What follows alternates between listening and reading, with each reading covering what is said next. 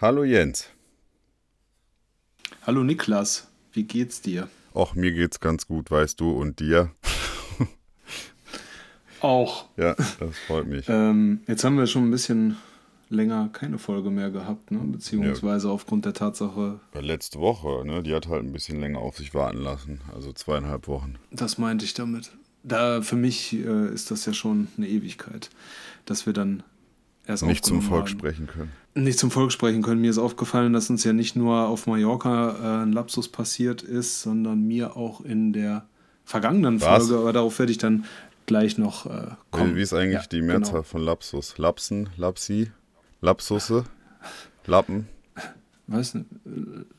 Ja, Lapsi, oder? Lapsi. Ich glaube, Lapsi ja. ist okay. Wollen wir mal hoffen, dass uns nicht allzu viele Lapsi unterlaufen. naja, oder zu viele Germanisten zu hören. Zu denen ich mich auch äh, vom Studium her zählen muss. Aber dennoch weiß ich es nicht genau. Ja, ich auch. Aber nur im Nebenfach auf den Standpunkt kann ich mich immer noch zurückziehen. Aber das soll jetzt ja nicht Gegenstand unserer heutigen Folge werden. Nee, natürlich nicht. Ähm, es sollen ja wieder Filme und Serien im Fokus stehen. Heute haben wir, glaube ich, wieder ein paar ganz coole Sachen mit dabei. Und du als ähm, Paradiesvogel unter den Filmkritikern, was hast du denn so mitgebracht? So kennt man mich. Ich habe ähm, mehrere Dinge geschafft, auf die ich äh, recht stolz bin, denn ich bin irgendwie doch nicht so dazu gekommen, Filme zu gucken, habe das jetzt so auf den letzten Metern dann noch gemacht. Und dann können wir halt entscheiden, was wir nehmen wollen. Also ich habe Downton Abbey 2 noch im Angebot. Ich weiß nicht, ob der noch im Kino da läuft. Da läuft mir das Wasser im Mund. Ich habe, Nein, weiter. Ja, da läuft uns das Wasser an den Beinen zusammen, wie wir als alternde Bevölkerung ja sagen.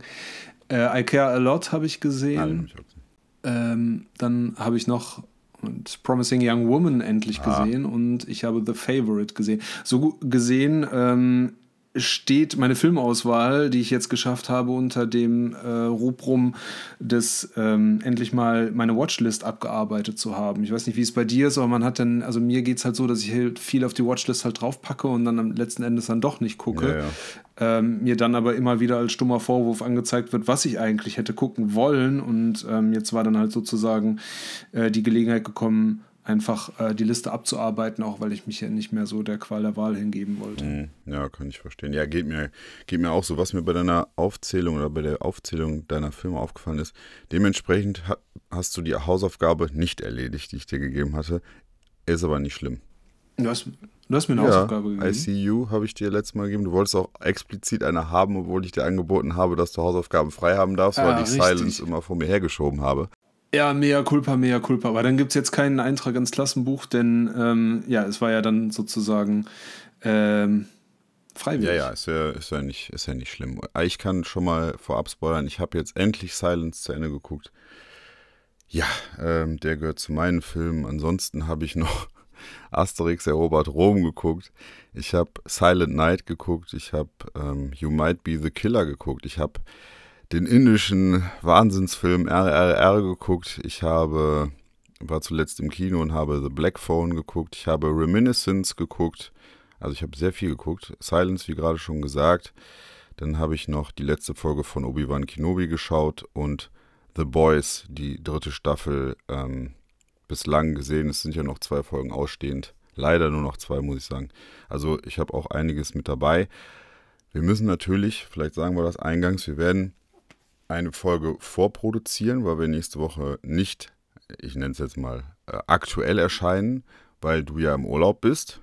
Deswegen produzieren wir genau. quasi eine Folge vor und jetzt müssen wir die Filme, die wir und Serien, die wir hier aufgeführt haben, quasi sinnvoll in zwei Folgen zusammen puzzeln bzw. aufteilen.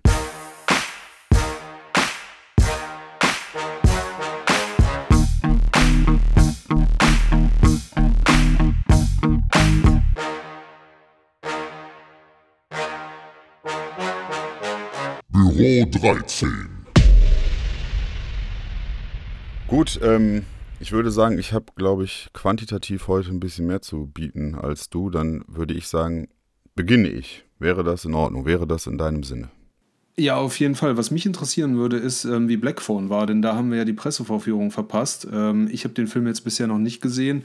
Ähm, vielleicht kannst du mir dazu schon mal was sagen. Ja, kann ich. Unseren ZuhörerInnen und äh, mir. Dann würde ich sagen, ziehen wir die, die Rubrik Neustarts vor und kommen dann, was hast du zuletzt gesehen, kommt dann ausnahmsweise mal heute als zweites. Ähm, Fange ich mit Black Phone an. Da war ich jetzt vor kurzem im Kino drin und ich muss sagen, ich bin sehr zufrieden wieder rausgekommen.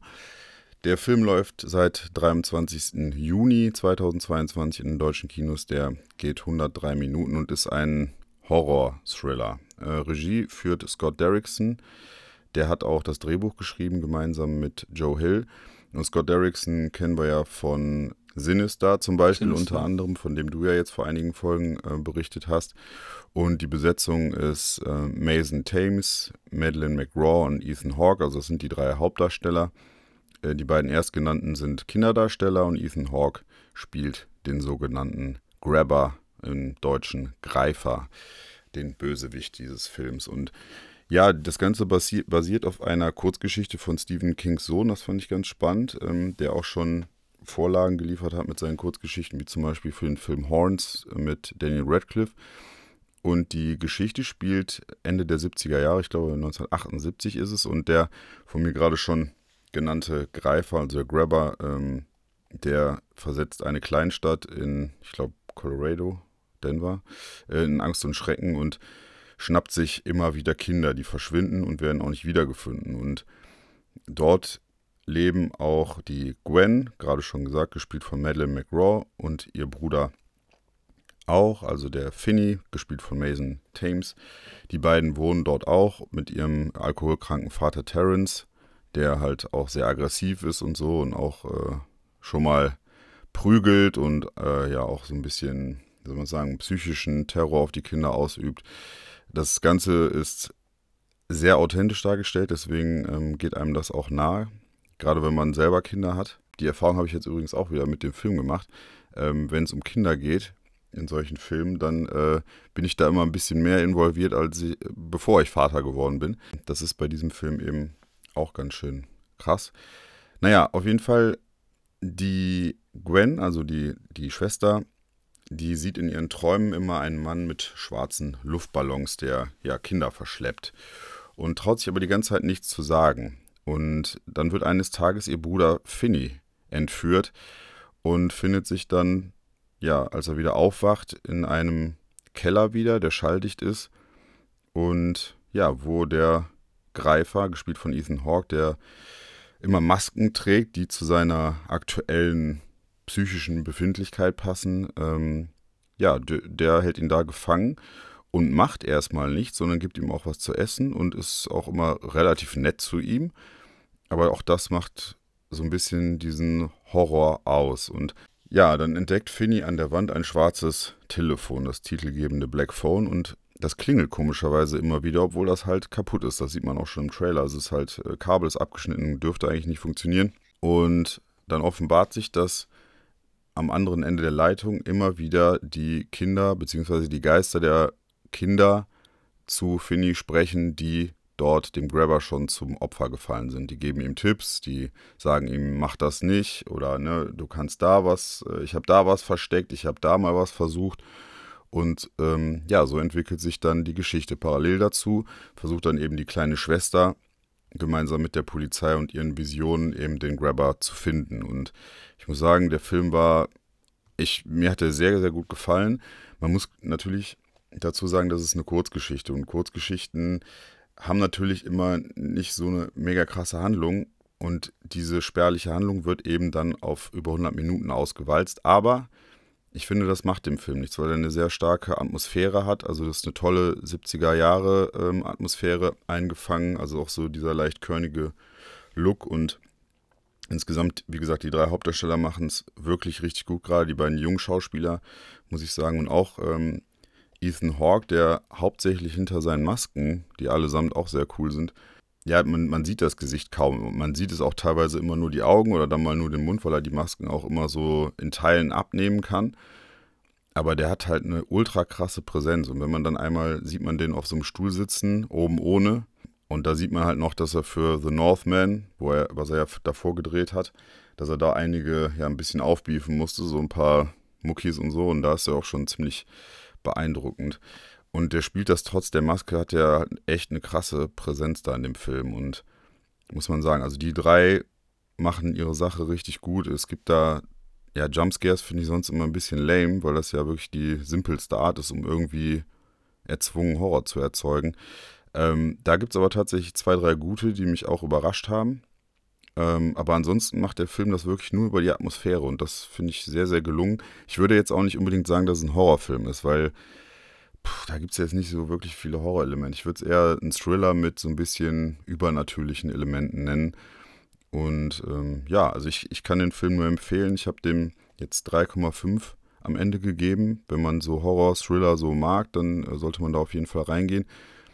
Was man dem Film auch anmerkt, ist, dass der Sohn oder beziehungsweise die Vorlage ja von Stephen Kings Sohn geliefert worden ist und da sind halt schon relativ viele Parallelen zu vielen Geschichten von Stephen King auch. Ne? Die Kinder sind, stehen halt im Fokus, das Böse ist erwachsen und ähm, ja, das, die Tochter fährt mal in so einem gelben Regenanzug in dem typischen durch die, das verregnete Dörflein.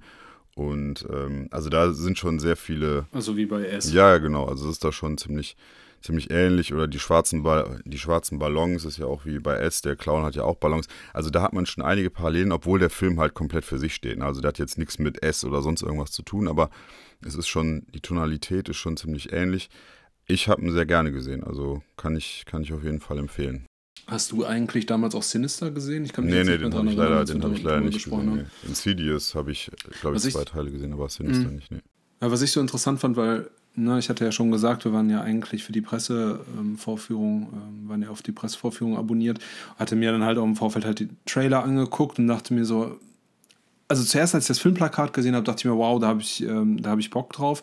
Dann habe ich den Trailer gesehen, dann dachte ich mir so, boah, ja, das ist schon, hat schon starke Anleihen so von Sinister. Und Sinister, ich meine, gut, jetzt ist es natürlich auch derselbe Regisseur, aber Sinister wurde ja damals auch als so gruseligster.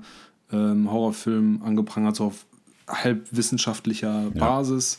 Ja. Ähm, und da war ich halt schon, schon ein bisschen enttäuscht und ähm, wie gesagt, ich habe jetzt Black Phone nicht gesehen, aber als ich dann so einen Trailer gesehen habe, stand ich dem schon sehr, sehr kritisch gegen und skeptisch gegenüber. Aber du sagst, das, das passt. passt auf jeden Fall. Also ich fand, ich fand, das war ein, war ein guter ja. Film, ja, auf jeden Fall. Also mhm. ich habe den sehr gerne gesehen. Ich bin auch bis zum Ende dran geblieben. Ich habe auch nie auf die Uhr geguckt, was immer ein gutes Zeichen ist. Also der hat mir schon sehr gut gefallen. Aber der lebt halt voll von, ja. den, von den drei Hauptfiguren, ne? das muss man, muss man sagen. Und von dieser ganzen Atmosphäre. Sehr ja. schön. Was hast du zuletzt gesehen? Ähm, ja, womit wollen wir denn weitermachen? Ähm, wie du ja vielleicht schon an meiner Auswahl so ein bisschen gemerkt hast, äh, war ich jetzt so wieder auf historischen Spuren unterwegs, wie schon in der Folge zuvor mit den Western. ist Es jetzt halt so äh, ja, mehr in, in den Adel, äh, in die äh, Royalität und Monarchie äh, abgedriftet. Was möchtest du denn gerne zum Besten gegeben bekommen? Mm, dann mach doch mal The Favorite. Den wollte ich nämlich auch, der liegt auch auf meinem To-Look-Stapel, aber To-Watch-Stapel, aber den habe ich immer noch nicht geguckt. Ja, ähm, The Favorite ist tatsächlich, ne, wie du auch schon sagst, äh, auch lange Zeit jetzt auf meiner Watchlist gewesen. Ähm, vor allem deshalb, weil äh, Yorgos äh, Lantimos äh, Regie führt und äh, den guten Herrn kennen wir vielleicht schon von ähm, A Killing of a Sacred Deer und äh, ja. The Lobster.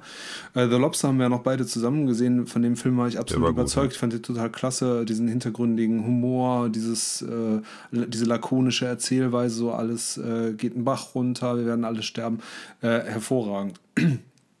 Bei The Favorite wählt äh, Yorgos äh, Lantimos jetzt äh, eine andere Herangehensweise. Also es ist ein Film, der jetzt eben logischerweise, also nicht wie seine anderen heute spielt, sondern eben am englischen äh, Königshof im 18. Jahrhundert. Und ähm, ja, wir äh, sehen sozusagen äh, England im, äh, Span äh, im Spanischen Erbfolgekrieg mit Gegner Frankreich. Ähm, England wird regiert durch, äh, die, durch die kranke und geschwächte Königin Anne, also die äh, ihres Zeichens auch 17 Fehlgeburten hatte. Ich habe sogar nochmal nachgeschaut, Krass, okay. also es scheint irgendwie zu stimmen, sofern man äh, da den Quellen irgendwie Glauben schätzen kann. Aber ich tue das jetzt einfach mal, ich bin kein Historiker. Ähm, und sie ist halt aufgrund ihrer Krankheit äh, kaum in der Lage, die Nation zu regieren. So, stattdessen äh, liegt die Zukunft des, äh, des Landes sozusagen in den Händen ihrer vertrauten Lady Sarah, äh, gespielt von Rachel Weisz. Äh, Anne wird gespielt von der äh, anbetungswürdigen Olivia Colman, die wir jetzt ja auch schon kennen von ähm, The Father oder ähm, The Crown oder ähm, ja, wie heißt nochmal, Fleabag spielt sie auch eine kleinere Rolle. Ähm, ich mag Olivia Colman sehr gerne, aber weiter ähm, zur Inhaltsangabe. Ähm, und zwar ist es so, dass halt eben Lady Sarah als äh, Vertraute von Anne sich so ihre Krankheit so ein bisschen zunutze macht, um äh, so ihre eigene Agenda halt durchzusetzen, ähm, weiter England in den Krieg zu treiben und äh, sich aber gleichzeitig halt um Annes Gesundheit äh, kümmern muss und sozusagen diese äh, launische Monarchin irgendwie so bei Stimmung zu halten. Und äh, dann ist es so, ähm, dass eines Tages äh, ein Dienstmädchen auftritt. Das ist nämlich äh, Sarahs Cousine Abigail, die wird gespielt von Emma Stone. Ähm, sie ist so ein bisschen äh, ja, Rock Bottom. Sie hat ihren Adelstitel verloren und nimmt jetzt eine Stelle am Hof an und übernimmt dann dort zuerst niedere Aufgaben. Also ist halt so ein, ja, äh, so, ja wie so eine Kammerzofe mhm. oder eine Dienerin. Und ähm, ja, schnell wird aber dann Königin Anne äh, fällt, fällt sie sozusagen auf den Verstand und den Charme äh, der jungen Abigail halt herein oder wird aufmerksam und gleichzeitig sieht dann halt Sarah so aufgrund ihrer Cousine äh, ein bisschen ihre Fälle schwimmen und äh, Abigail übernimmt so ein bisschen äh, Sarahs ähm, Rolle und äh, dann entspannt sich da so ein ja, höfisches Ränkespiel mit Intrigen und äh, allem drum und dran. Klingt jetzt vielleicht so ein bisschen nach Deutschunterricht im Leistungskurs, ähm, aber der Film lohnt sich tatsächlich, ähm, weil für mich ähm, einerseits der Regisseur immer tolle Ideen hat, äh, die jetzt, also von der Story her, vordergründig jetzt nicht immer meinen Geschmack halt vielleicht treffen, aber der es aufgrund seiner Erzählweise halt immer sehr gut schafft, dann alle halt mitzunehmen. Es äh, liegt halt einerseits äh, an einer äh, hervorragenden Kamera, ähm, sie ist halt sehr fluide in der Hinsicht, als dass man halt lange Aufnahmen halt hat, aber trotzdem mit viel Bewegung. Also beispielsweise, du hast halt ähm, innerhalb des, äh, des Schlosses lange, lange Gänge, kann man sich ja vorstellen. Und dann wird halt sozusagen von der Tür, wo jemand eintritt, geschwenkt. Man geht mit der Person mit ähm, und dann wird weiter geschwenkt, bis, sage ich mal, jetzt eine gegriffene Zahl 50 Meter am Ende des Ganges halt wiederum eine andere Person steht. Und das finde ich halt wirklich äh, sehr, sehr klasse gemacht. Ähm, dann ist die Besetzung wirklich hervorragend. Wie gesagt, Olivia Coleman finde ich äh, klasse. Mir ist gerade, darf, darf, ich mal ganz kurz, hm? ähm, du hattest gerade gesagt, das Büro am Ende des Ganges, da fällt mir ein alter Witz ein. ich habe das indische Büro am Ende des Ganges. Witzig, ne? Entschuldigung, ist mir nur gerade eingefallen. So, jetzt mhm. mach bitte nee, mit der Besetzung weiter. Sorry für die Unterbrechung. ja. Ähm, genau, also ich finde äh, Olivia Coleman halt super. Ne? Also wir haben sie jetzt ja, also wer jetzt die, die, die letzten zwei, drei Jahre nicht unter einem Stein äh, verbracht hat und gelebt hat, ähm, der wird sie jetzt ja schon in mehreren Rollen gesehen haben. Und ähm, sie spielt halt äh, Queen Anne einfach mit einer sehr, sehr großen Hingabe, schont sich halt nicht äh, Queen Anne, wie gesagt, ne, hatte ja diese, diese harte Geschichte, 17 Fehlgeburten, Gicht und, und, und äh, das Augenlicht erlischt ihr und all diese ganze Qual ähm, manifestiert sich halt in Olivia Colman. Also es ist wirklich hervorragend, was sie da zustande bringt, genauso wie Emma Stone. Ich mag Emma Stone total ja. gerne, ähm, schaue ihr gerne zu. Ähm, eine wunderschöne, attraktive Frau. Ähm, also wirklich klasse. Dann spielt Nicholas Holt mit. Nicholas Holt äh, kennen wir vielleicht noch als den kleinen Jungen aus, ähm, ach, wie heißt denn der, der, der englische Film? About a Boy. Da spielt er halt den, den kleinen Jungen damals. Und dann bin ich wieder auf ihn aufmerksam geworden bei Mad Max Fury ja, Road, wo er ja einen dieser Hescher halt spielt. Ja. Mhm. Also wirklich mag ich auch sehr, sehr gerne, kann man sehr gut äh, zuschauen. Es spielt äh, Robert Harley, also einen der, der Politiker und, und Gegenspieler sozusagen von Anne und äh, ähm, von Sarah.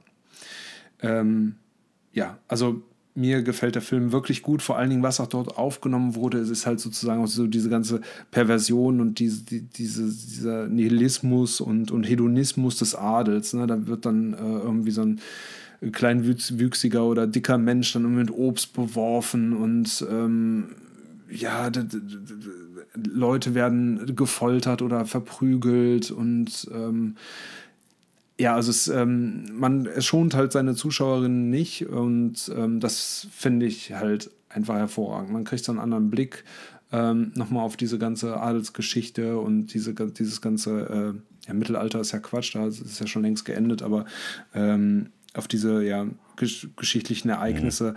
ähm, dass es halt nicht so romantisiert wird, ne, wie, wie in vielen anderen Filmen, sondern so gezeigt wird, wie es halt tatsächlich ist. Und ähm, ja, diese, dieses Ränkespiel ähm, funktioniert hervorragend. Ähm, interessanterweise ähm, ist der Film auch bei der LGBTQ-Community, ähm, das passt ja jetzt auch ganz gut zum Pride-Monat, äh, hoch angesehen ist auf Rotten Tomatoes 98 Prozent und einer der, der größten Filme oder der beliebtesten Filme in der LGBTQ. Ähm, Community, weil ähm, vermutlich liegt es daran, dass halt eben Queen Anne und ähm, Sarah halt so eine ja, erotische Beziehung oder Verflechtung halt eben an den Start bringen und Emma Stone ähm, dann eben was mit äh, in ihrer Rolle als Abigail äh, mit Queen Anne dann halt anfängt. Also ähm, ja, alles in allem sehr guter Film. Ähm, Gebe ich gerne viereinhalb von fünf Sternen. Hm? Viereinhalb, okay, stark. Ich habe, als ich die Trailer damals gesehen habe, hatte man ja auch ab und zu mal so ein bisschen das Bedürfnis, so ein bisschen zu schmunzeln. Also hat der Film auch Humor, das ist sehr ernst. Also ja, es aufgrund, also es ist nicht das Ziel, es ist keine Komödie. Ne? Der Film hat jetzt nicht das Ziel, dich da irgendwie Schenkelklopfen vor äh, der Kinoleinwand. Ja, aber auch bei The Lobster gab es ja diesen ähm, Humor, diesen etwas hintergründigen. Ja, so. es, genau. Ähm, hier ist es halt so, dass der Humor sich so ein bisschen speist aus dieser äh, grotesken Welt, ne? zu der man ja logischerweise keinen Zugang mehr hat. Ne? Aber aufgrund der Tatsache, was dort gezeigt wird oder wie so Leben bei Hof halt eben aussah muss man ab und zu halt schon ziemlich schmunzeln. Also es gibt halt eine Szene, wo halt eben Sarah sagt, lasst uns etwas niederschießen und dann gehen die beiden halt raus und ähm, äh, schießen halt äh, Tauben. Mhm. Also damals war es ja so, heute kennt man ja Tontaubenschießen eben als äh, olympische Disziplin und damals war es auch noch so, und ich glaube bei den Olympischen Spielen ja auch noch sehr lange Zeit, dass man eben lebende Tauben mhm. genommen hat und so. Und äh, es ist halt so witzig, dass man halt eben Lass uns etwas niederschießen, ähm, einfach als Sport und äh, äh, ja, äh, Zerstreuung. Also mhm. genau, und so zieht sich, also es zieht sich jetzt nicht durch den gesamten Film, aber es gibt dann halt immer wieder so Situationen, wo man dann ein bisschen schmunzeln muss. Und ja. Cool, hört sich gut an. Genau. Dann werde ich mir den demnächst hoffentlich auch mal anschauen. Was ich, was ja. ich mir jetzt vor kurzem angeschaut habe, geht auch ein bisschen in Richtung Adel, denn die Römer, beziehungsweise Julius Caesar, mhm. äh, war ja damals der Imperator und der war, wie jeder weiß, der Gegenspieler von Asterix und dem kleinen gallischen Dorf, was wir, oder was der Großteil von uns kennt. Ich habe zuletzt Asterix erobert Rom geschaut. Äh, ja, der kam damals am 12. März 1976 erstmals im Kino, fand ich ganz spannend. Der äh, den wollten meine Jungs gucken und dann haben wir uns den nochmal angeschaut. Ich glaube, das ist der Film, den ich in meinem ganzen Leben am häufigsten gesehen habe. Und er gefällt mir halt immer wieder. Das äh, spricht ja einzig und allein für diesen Film. Der geht 88 Minuten, ist halt ein Zeichentrickfilm, offiziell ab sechs Jahren. Und ähm, damals haben auch noch die beiden Asterix-Erfinder, Illustratoren und äh, Texter René Goschini und Albert Uderso ähm, auch noch Regie geführt bei dem Film. Das merkt man einfach. Die haben auch äh, das Drehbuch geschrieben. Daran kranken ja viele Asterix-Filme, ob es jetzt diese, ähm, äh, sag schon hier, diese normalen Spielfilmverfilmungen, die es jetzt seit einigen Jahren gibt. Wie viele gibt es denn nochmal, weißt du das? Also es müssen ja auch Filme. Schon also, also es gibt halt inklusive der. Ja, es gibt bestimmt mittlerweile 10, 12 Zeichentrick- bzw. Animationsfilme, aber es gibt ja dann auch noch die Realverfilmungen, die allesamt in die Hose gegangen sind. Ja, ja, genau. Ähm, das weiß ich jetzt nicht genau, aber man muss sagen, Asterix erobert Rom ist, und ich habe alle anderen Asterix-Filme gesehen, weil ich äh, seit Kind großer Fan bin ist immer noch der mit Abstand beste Asterix-Film. Mhm. Muss man halt immer noch so sehen. Und ähm, ja, es ist ein ganz, ganz toller Film und äh, ich bin halt über meinen Vater an Asterix damals reingekommen, weil mein Vater das schon ganz toll fand. Der hat sich damals immer die Comics gekauft. Die hat auch heute noch einen riesigen Stapel mit allen Comics bis zum heutigen Tag. Und es gibt ja immer noch welche, ja, die, ne? Es werden ja immer noch genau, welche produziert, glaube ja. ich. Ne? Ich bin da nicht so drin. Doch. Aber ja, ähm, damals, also ähm, Asterix erobert Rom ist auch mein Lieblings-Asterix-Film. Also da habe ich mich auch wirklich bepisst vor Das ist echt also. richtig gut. Ich weiß noch, dass es vor ein paar Jahren, als die beiden ähm, Macher da nacheinander leider verstorben sind, und dann die Nachfolger übernommen haben, sind halt die Comics zwischenzeitlich ziemlich abgestürzt, also waren die nicht mehr so toll. Diese haben sich jetzt mittlerweile wieder ein bisschen gefangen bei den Filmen. Ja, die sind halt, es geht so. Manche sind noch okay, aber halt haben nie wieder dieses Niveau erreicht. Und nur mal ganz kurz für diejenigen, die den Film nicht kennen, ich habe den halt auf DVD zu Hause in so einem Package mit den anderen. Ähm, den kann man aktuell auf RTL Plus streamen, aber ich glaube, den kann man auch gegen Geld bei Amazon oder so streamen, wer sich den mal anschauen will ganz kurz zusammengefügt, die, äh, den, der Inhalt. Ähm, ja, die Römer sind mal wieder sauer, weil sie von Asterix und seinen Freunden vermöbelt worden sind und einer von den Zenturionen sagt, wir verlieren so oft gegen ein einziges Dorf und haben alles andere erobert, das müssen Götter sein. Und dann sagt Cäsar, ja, wenn das Götter sind, dann können die ja jetzt auch mal die zwölf Aufgaben, die ich denen stelle, äh, bestehen. Und nach dem Vorbild von Herakles, der damals, damals laut griechischer Mythologie eben auch zwölf Aufgaben bestehen musste, um im Olymp als Gott anerkannt zu werden, ja, macht Cäsar oder bereitet Cäsar eben auch für Asterix und Obelix zwölf Aufgaben und die und der Film handelt davon, wie sie die eben nach und nach angehen und bestreiten. Also ist ein ganz, ganz toller Film, kann ich nur empfehlen. Ähm, das nur ganz, ganz schnell mal zwischendurch. Ich habe jetzt noch eine Sache, um die eben komplett zu machen. Das wäre Obi-Wan Kenobi, die Serie, die jetzt seit einigen Wochen bei Disney Plus zu sehen ist, ähm, aus dem Star Wars-Universum, hatte ich in der vergangenen Folge schon drüber gesprochen. Ziemlich lobend sogar oder sehr zufrieden drüber gesprochen. Jetzt habe ich die letzte Folge gesehen, die vergangene Woche lief. Also man kann die jetzt komplett schauen und äh, die erzählt ja, die, die, die Serie erzählt ja quasi die Geschichte irgendwo zwischen Episode 3 und 4. Ja, wie ist es da eigentlich zwischen dem jungen Darth Vader und seinem ehemaligen Lehrmeister Obi-Wan Kenobi weitergegangen? Und zunächst war ich eher positiv.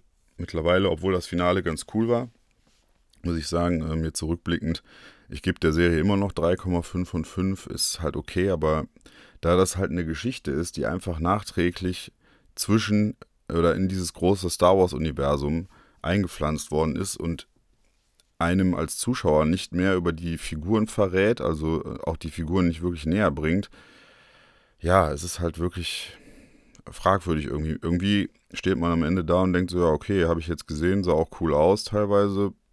Ja, man mag halt die Figuren, aber mehr hat es einem nicht gegeben. So und das, ja, deswegen kann ich eben nicht mehr als 3,5 geben, aber für Star Wars-Fans weiterhin kann man sich gut angucken. Das nur ganz kurz, um das zu Ist ja schon relativ viel, ne? Ist ja eine relativ äh, hohe Wertung, wenn man jetzt so schaut. Ich, ich habe die Serie nicht gesehen, aber die ist ja in der Community oder jetzt auch so bei den Kritikerinnen ja. äh, auch eher sehr, nicht Ja, sehr, sehr ne? durchwachsen angekommen, ja. Also ich kann, ich kann damit leben, aber mhm. ich verstehe auch die Kritikpunkte, die da angeführt werden. Das ist schon okay. Also das sind jetzt mhm. so die beiden kleineren Sachen, die ich mal eben zwischendurch einfließen lassen wollte. Werbung. Sie suchen im Großraum Düsseldorf ein passendes Apartment und das zu einem guten Preis-Leistungs-Verhältnis? Interaktiv Apartments ist Ihr Anbieter für möbliertes Wohnen auf Zeit. Jedes Apartment lässt sich per Online-Buchung belegen. Die elektronischen Türschlösser ermöglichen Ihnen zudem eine flexible An- und Abreise ohne Schlüsselübergabe. Ob HandwerkerInnen auf Montage, Messegäste oder kurzfristig geplante Aufenthalte in der Landeshauptstadt von NRW. Überzeugen Sie sich selbst von unserer Dienstleistung. Alle Infos unter www.interaktiv-apartments.de. Werbung Ende. Mit welchem Film machst du jetzt weiter? Ähm, ja, das schließt sich so ein bisschen an. Ich habe es ja schon ähm, angefeatured jetzt äh, bei der Anmoderation. Ähm, mir ist ein unglaublich nicht zu verzeihender Fehler ei, unterlaufen ei, ei. in der äh, vorangegangenen Folge. Meine Verlobte, äh, die unseren Podcast auch hört, Liebe ähm, Grüße. hat mich darauf hingewiesen und zwar richtig gern aus. ähm, und zwar ist es so, dass ähm, bei Downton Abbey, was ich ja jetzt ja auch mit meiner Verlobten, also die Serie, die ich ja jetzt ja mit ihr zusammenschaue, was ich dort halt gesagt habe, ist, dass es sich um die ähm, also genau, dass es um die Familie Grantham geht, aber es ist natürlich die Familie Crawley, natürlich. die jetzt, äh, in der, im Mittelpunkt der Betrachtung Selbstverständlich. steht. Und äh, das soll hier nicht verschwiegen werden und äh, da möchte ich jetzt nochmal äh, Abbitte leisten. Ich äh, würde mich jetzt nicht als totalen äh, Superfan bezeichnen, aber die Serie ähm, hat es mir angetan und jetzt ähm, es ist schon ein bisschen länger her, war ich auch in Downton Abbey 2, also in dem Kinofilm. Und ähm, das hat sich auch auf jeden Fall gelohnt. Also nochmal zur, kurz zur Einordnung.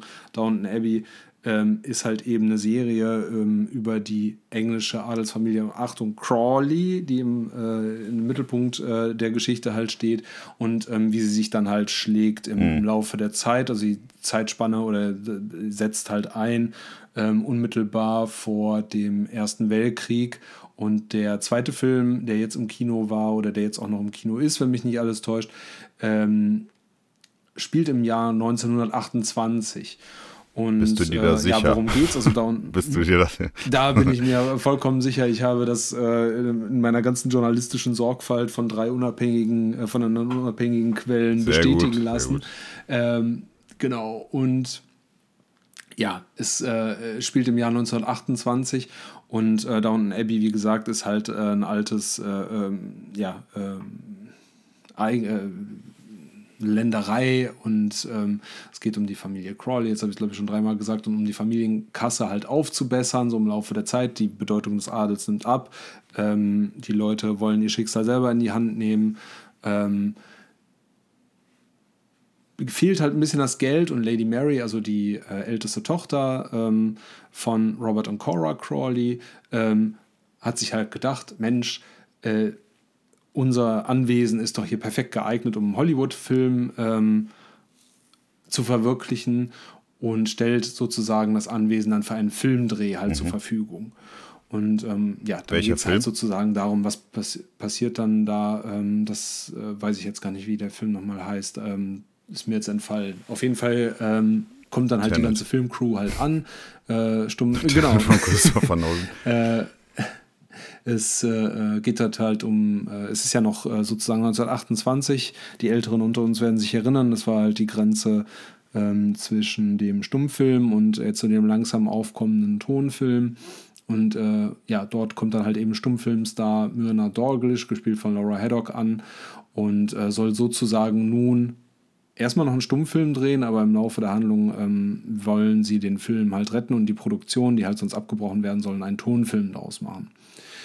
Ähm, ja, Downton steht natürlich Kopf, die Familie auch, aber nur die Hälfte, denn äh, die äh, andere Hälfte ist auf dem Weg ähm, nach Frankreich, weil dort nämlich äh, Lady Violet, gespielt von Maggie Smith. Maggie Smith kennen wir vielleicht von äh, Harry Potter, die sozusagen die Hauslehrerin von ähm, Gryffindor. Gryffindor. spielt. Ich bin jetzt kein ja, ja. Potterhead, genau, also es ist diese ältere Dame, die sich in eine Katze verwandeln kann.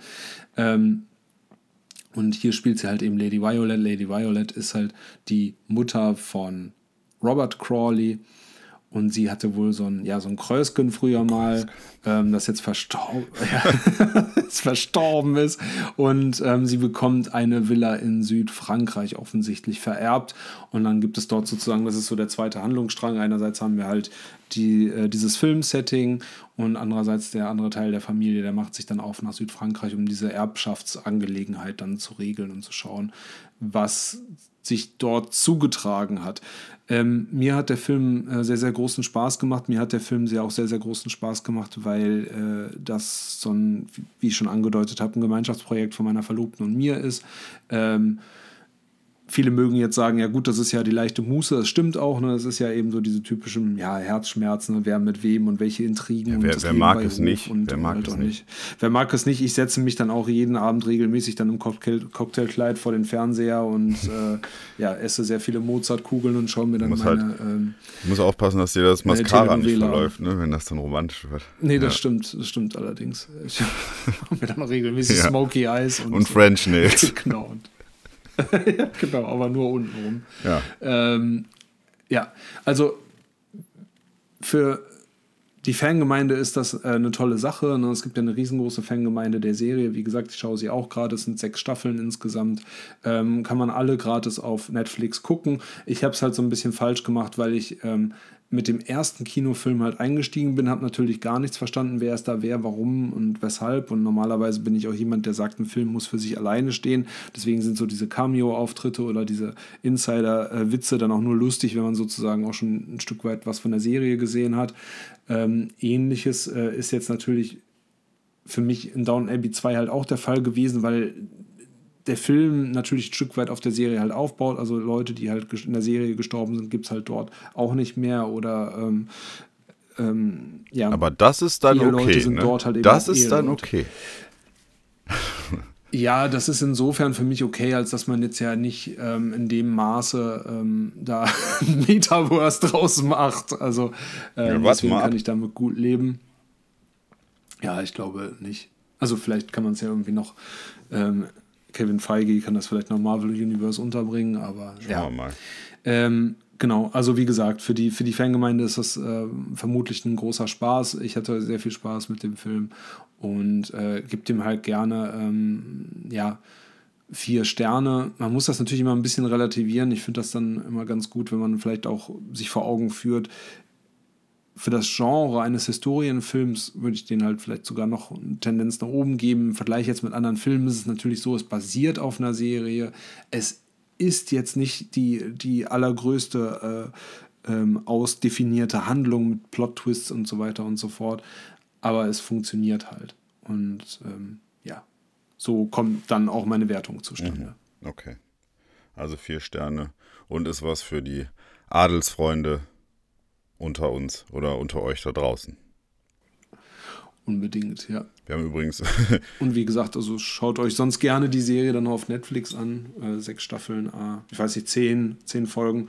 Ähm, macht sehr viel Spaß. Ähm, genau. Werbung. Ihr legt Wert auf eine coole und nachhaltige Lifestyle-Fashion? Dann schaut bei den Jungs von Mulejan und Hiopai vorbei. Das Local Label aus Düsseldorf steht für Mode aus dem Rheinland, die den Werbung Ende. Ich habe gerade gesehen, wir sind jetzt schon bei über 35 Minuten, ich glaube bei über 37 Minuten schon. Ähm, und wir haben unsere Zuhörer noch gar nicht, unsere ZuhörerInnen noch gar nicht begrüßt. Herzlich willkommen zu Büro 13, eurem Podcast für Filme und Serien. Haben wir jetzt einfach mal ein 37-minütiges Intro. Ist ja nicht schlimm. Ähm, ja. Ich hätte jetzt einen Vorschlag. Und zwar, ich würde jetzt noch einen kleinen Film vorstellen, den ich gesehen habe. Einen, einen, der mich auch sehr gut unterhalten hat. Und dann könnten wir zu meiner Hausaufgabe kommen, denn Silence ist ja ein Film, den du auch gesehen hast. Und da könnten wir, glaube ich, dann auch ein bisschen ausführlicher noch drüber sprechen. Ja, ich hoffe, ich habe noch ähm, alle Details so äh, auf dem Schirm, aber ja, go ahead. Okay, wir fangen an mit, äh, aber mit dem Film You Might Be the Killer. Es ist mal, äh, ich glaube, ZuhörerInnen, die uns jetzt schon ein bisschen länger verfolgen, ab und an gucke ich mir gerne mal so leichte Horrorfilme mit Komödienanteil an und wenn die dann noch so ein bisschen 80er-Setting haben, dann äh, kriegen die mich immer ganz gut. Der Film jetzt, You Might Be the Killer, der ist ähm, am 23. Oktober 2020 direkt auf DVD veröffentlicht worden. Geht 92 Minuten, ist eben auch eine Horrorkomödie ab 18 Jahren. Die kann man auf Amazon Prime derzeit umsonst gucken. Regie hat Brad Simmons, äh, ebenso wie das Drehbuch hat auch Brad Simmons äh, gemacht. Und die Besetzung ist, ja, man kennt ihn vielleicht aus Nebenrollen. Fran Kranz spielt die Hauptrolle. Der hat bei diversen Komödien und äh, Horrorfilmen immer so eine Nebenrolle inne. Wenn man das Gesicht sieht, kennt man ihn. Ist jetzt natürlich nicht äh, von der A-Liste der Hollywood-Stars, aber man kennt ihn. Und die zweite Hauptrolle spielt Alison Hannigan. Die kennen wir als Lily Aldrin von How I Met Your Mother oder eben aus American Pie. Die spielt eine gute Freundin von ihm. Und Fran Kranz spielt Sam und der ist der Betreuer eines Feriencamps. Äh, ich glaube, das heißt Clear Vista und hat, ja, komischerweise, wir sehen am Anfang in der ersten Szene, wie er blutverschmiert wegläuft, panisch und sich in eine Hütte dieses Feriencamps rettet und dann direkt seine äh, beste Freundin anruft, eben äh, Alison Hannigan, die da äh, Chuck, also den Kurznamen äh, äh, Kosenamen Chuck hat, anruft. Die arbeitet im Walmart oder im Videoladen oder so. Also ist irgendwie so eine Mischung aus beidem. Und er erzählt ihr, ja, ich werde hier gejagt, ich bin blutverschmiert, ich weiß nicht, was ich tun soll. Das ist so die, die, ist so die erste Sequenz. Und die kommen nach und nach darauf, dass vielleicht er sogar der Killer sein könnte. Und so wird eben die ganze Geschichte aufgedröselt. Also mir hat der Film sehr, sehr viel Spaß gemacht, weil es eben mal was ganz anderes ist. Also ich hatte das so in der Form noch nicht erlebt, also kann ich nur empfehlen, das ist jetzt auch kein schlimmer Film, dass man da irgendwie Angst bekommt oder so. Der hat halt einen, schon einen ordentlichen Splatter-Anteil, also einiges am Blut, aber es ist halt eine Komödie, also es ist schon ziemlich unterhaltsam. Und äh, es ist halt wirklich äh, so, so ein bisschen, bisschen frischerer Film mit, mit einer coolen Erzählweise und man sieht halt, dass die hatten jetzt nicht so ein riesiges Budget, aber das, das stört überhaupt nicht. Also die Kills sehen cool aus und es ist sehr unterhaltsam und man merkt halt, dass die Leute, die daran mitgearbeitet haben, die haben halt, also man merkt halt die Liebe zu diesem äh, Genre Horror eben und ja, der funktioniert nicht nur als Parodie auf das Genre, sondern eben auch so als ähm, spaßiger Slasher sehr gut. Also ich habe dem 3,5 Punkte gegeben, also auf jeden Fall sehenswert. Ich würde mir auch nochmal angucken.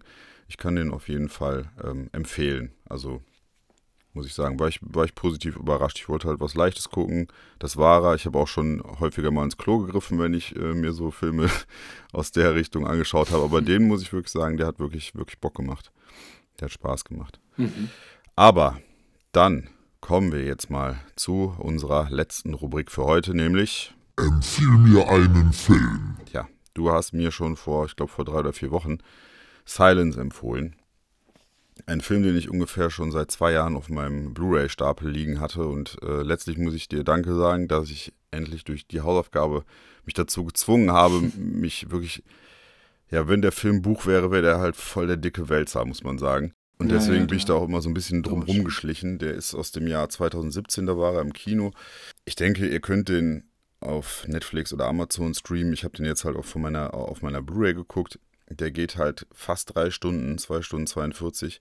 Ist halt ein Historiendrama vom, ja, von einem der besten Regisseure, von der Legende Martin Scorsese, der auch am Drehbuch mitgewirkt hat und ja, auch die Besetzung spricht für sich. Ne? Also Andrew Garfield spielt mit, Adam Driver und Liam Neeson spielen mit. Die drei, ja, die sind alleine schon, würde ich jetzt mal, um die Floskel zu bemühen, das Eintrittsgeld wert.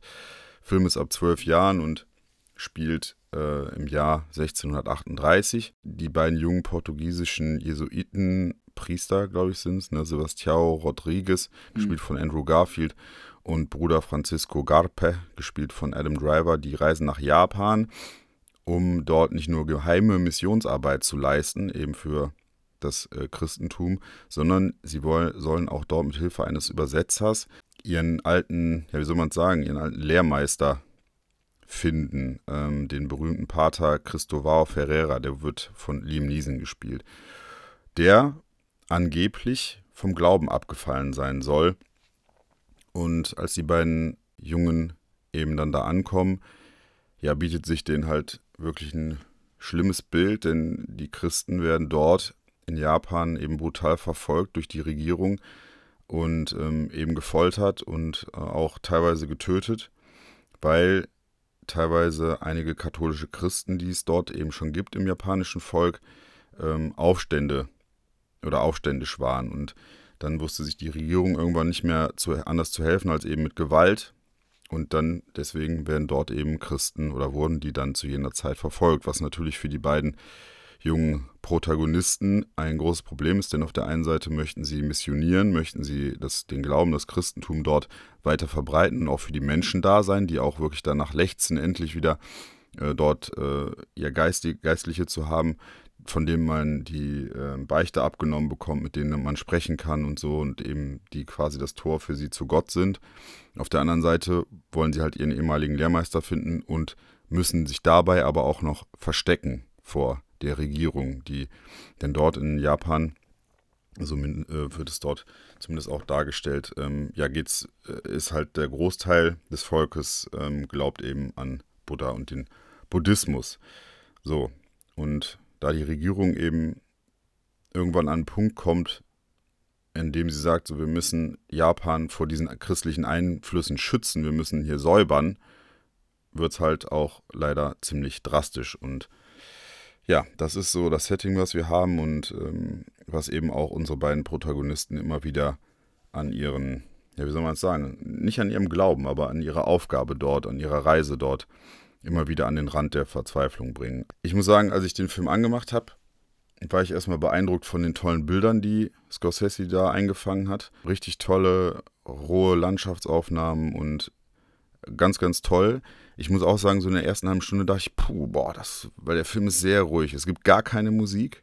Mhm. Der ist sehr ruhig und dieses Thema ist natürlich auch schon ein ordentliches Brett, also eine ordentliche Hausnummer, sich damit auseinanderzusetzen, vor allen Dingen, wie es da erzählt wird. Aber nach einer halben Stunde war ich halt voll drin in dem Film. Also der hat mich total gepackt. Ich, äh, es ist ein, ja, unfassbar geiler gedacht. Film, doch. Ich war total hin und weg.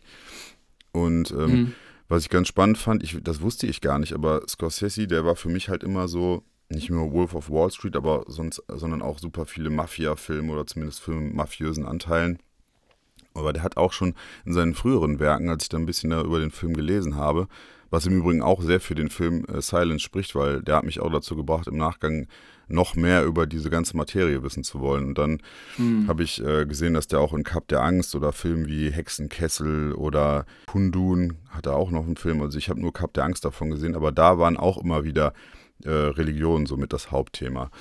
Und ja, er hat sich jetzt halt, er hat die Rechte zu dem Film Silence wohl schon 1990 erworben. Der basiert ja auf, äh, Shu, ich muss das, ich hoffe, ich spreche es richtig aus, Shusako Endos Roman Chinmoku, ähm, was eben auf Deutsch auch Schweigen heißt. Und der auch schon mal 1971 von einem japanischen Regisseur verfilmt worden ist, aber deutlich kürzer, weil der Film hier, der geht ja fast drei Stunden. Hm. Und man muss sagen, der Film ist halt sehr langsam und ruhig erzählt, aber ja, der, der hat mich halt total mitgenommen. Und man muss, man muss sagen, dass. Äh, die drei Haupt also die drei Hauptakteure, auch wenn Liam Neeson siehst du am Anfang mal kurz und dann siehst du ihn erst wieder gegen Ende. Aber auch hier ähm, Adam Driver, der hat natürlich, er steht jetzt nicht im Fokus, er, aber ich fand es halt so krass, der soll da angeblich irgendwie 20 oder 22 Kilo für sich runtergehungert haben für die Folge, äh, für die Folge, für, die, für den Film.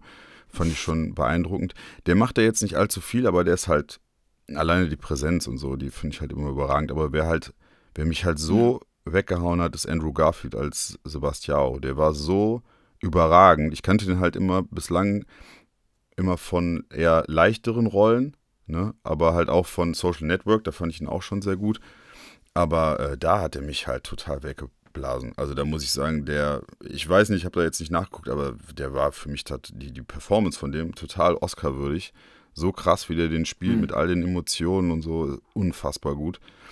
Und was ich an dem Film halt total spannend finde, neben diesem ganzen authentischen, neben diesen ganzen authentischen Darstellungen und so, was, was mich da total fasziniert hat, ist, dass, dass der Scorsese es halt schafft, diese beiden Religionen und die Probleme, die die beiden, ich nenne es jetzt mal Seiten haben, einfach zu zeigen, aber nicht zu bewerten. Das fand ich halt sehr gut. Klar wird das gezeigt, dass die japanische Regierung, dass die halt sehr drastisch durchgreift und auch sehr brutal ist und teilweise kann man schon sagen, auch menschenverachtend. Auf der anderen Seite wird aber halt auch dargestellt, die wussten sich nicht mehr anders zu helfen. Und dann kommt halt, also die erklären es halt auch so, unser Land funktioniert, unser Glaube funktioniert, der Buddhismus ist für uns der Glaube. Und dann kommt ihr hier hin und meint, ihr werdet was Besseres und bringt euren Glauben hier hin und wollt uns missionieren und sagen, euer Ding ist richtig und unseres ist falsch. Und ja, also das auf der anderen Seite wird dann halt Sebastiao gezeigt, der sagt, ey, ich glaube doch nur an Gott und ich will doch einfach nur den Menschen zeigen, wie, wie wertvoll Gott und der Glaube sein kann und das Christentum und so. Die Sachen werden halt ne, gegeneinander oder gegenübergestellt, aber es wird nie gesagt, das ist richtig und das ist falsch, sondern es wird einfach nur die Problematik zwischen diesen Kulturen und dieser Religion eben dargestellt. Und das fand ich halt sehr, sehr spannend und sehr eindrucksvoll, dass es halt quasi diesen fast, also nahezu unlösbaren Gegensatz zwischen diesen beiden Seiten, dass man, ja, dass man den so gekonnt darstellt, ohne irgendwie zu sagen, das ist aber falsch, das könnte man so machen oder so. Es ist, äh, ja, ich fand den Film sehr, sehr beeindruckend und ich finde ihn sehr, sehr sehenswert. Also ich habe dem am Ende 4,5 mhm. von 5 würde ich ihm geben, weil, wie gesagt, er hat halt schon ein paar Längen, aber ich fand den richtig, richtig gut.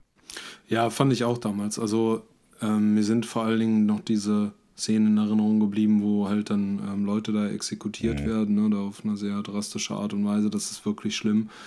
Ähm, das ist genau dieser Punkt, den du halt schon angesprochen hast, dass es halt dass er nicht gewertet wird, mhm. ne, dass halt auch kein Standpunkt eingenommen wird, weil so offenbart sich dir halt erstmal diese ganze Sinn. Also ich bin kein religiöser Mensch und ich habe auch keinen kein Glauben an äh, irgendeinen Gott oder so, aber wenn, du siehst halt, wie unsinnig das halt alles ist. Ne? Dass halt im Prinzip keiner Recht hat mhm. von beiden Seiten. Keiner hat Recht, die andere zu verurteilen, äh, keiner hat das Recht, ähm, die Leute zu, zu töten im Sinne des Glaubens, im Namen des Glaubens. Und das manifestiert sich halt auf vielfältige Art und Weise. Und auch dieses ganze Ritual, wie du halt da von dem äh, Glauben halt abschwörst, dass ja, ja die, die ähm, japanischen Inquisitoren dann halt sagen, okay, tritt auf dieses Bild ähm, von, ich weiß nicht, Jesus, Jesus ist es dann ja, ja glaube ich, ne, um sozusagen deinem Glauben abzuschwören und wir lassen dich frei und es gibt überhaupt kein Problem.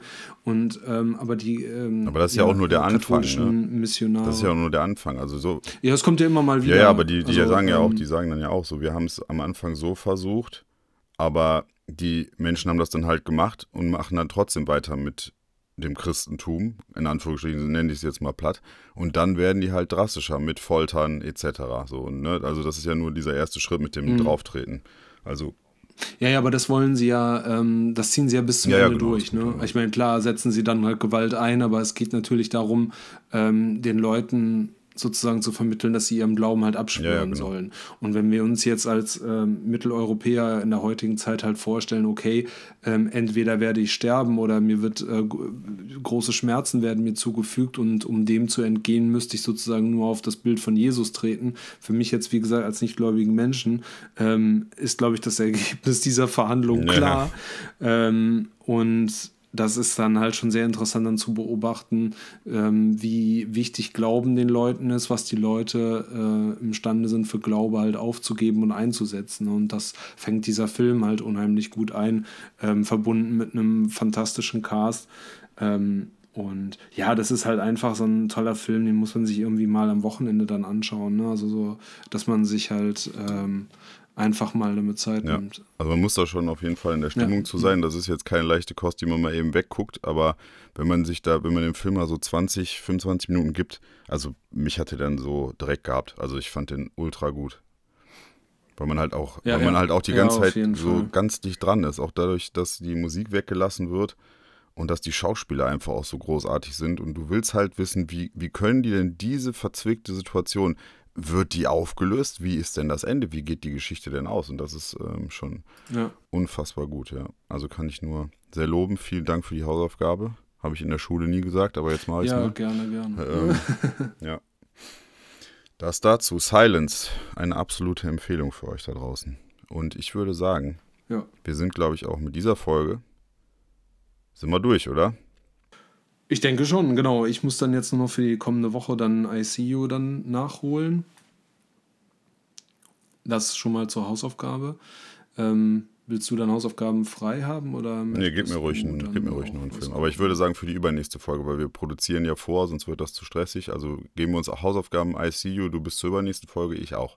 Ja, jetzt müsste ich dann eine gute Sache. Aber ich glaube, ich würde dir ähm, hier was empfehlen von einem auch meiner Lieblingsregisseure und zwar aus äh, Skandinavien und zwar von äh, Aki Kaurismäki. Wer kennt ihn nicht? Und, Jetzt kennt ihn gar nicht. Ähm, ja. Nee. Echt nicht? Ja, das ist enttäuschend. Ähm, und zwar die andere Seite der Hoffnung. Okay. Ich habe beides noch nie gehört. Ich habe noch nicht den Titel gehört. Ich habe auch noch nicht diesen Namen gehört. Ich äh, bin gespannt. Aber wenn du mal so ein bisschen guckst, äh, du wirst da, da schon fündig. Also ist schon ein bekannterer, bekannterer Typ. Der hat unter anderem Leningrad Cowboys ah, okay, äh, gemacht. Okay. Ja, cool. Ja. Die, die beiden Leningrad okay. Cowboys. Filme, genau. Und jetzt äh, wollte ich dir einfach mal den äh, letzten von 2017 dann halt äh, ans Herz legen. Der ist, glaube ich, so ein bisschen zugänglich. Okay. Ich bin gespannt. Ich bin auch gespannt, wo ich den finden kann, aber werde ich schon irgendwie machen. So, dann, ihr lieben Leute da draußen, vielen Dank fürs Zuhören. Empfehlt uns weiter. Ja, vielen, vielen Dank. Genau. Empfehlt uns weiter, geht gerne ins Kino, äh, schaut Filme und Serien, habt viel Spaß Hört dabei. Uns zu, Komm, schaltet wieder zu.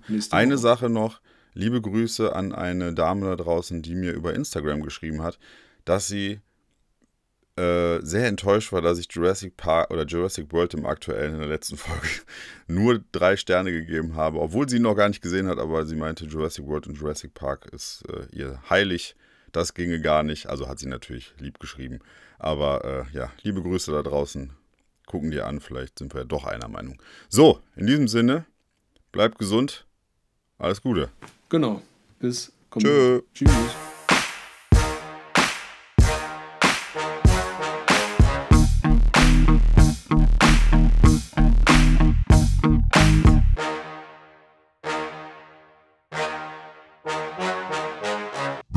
13.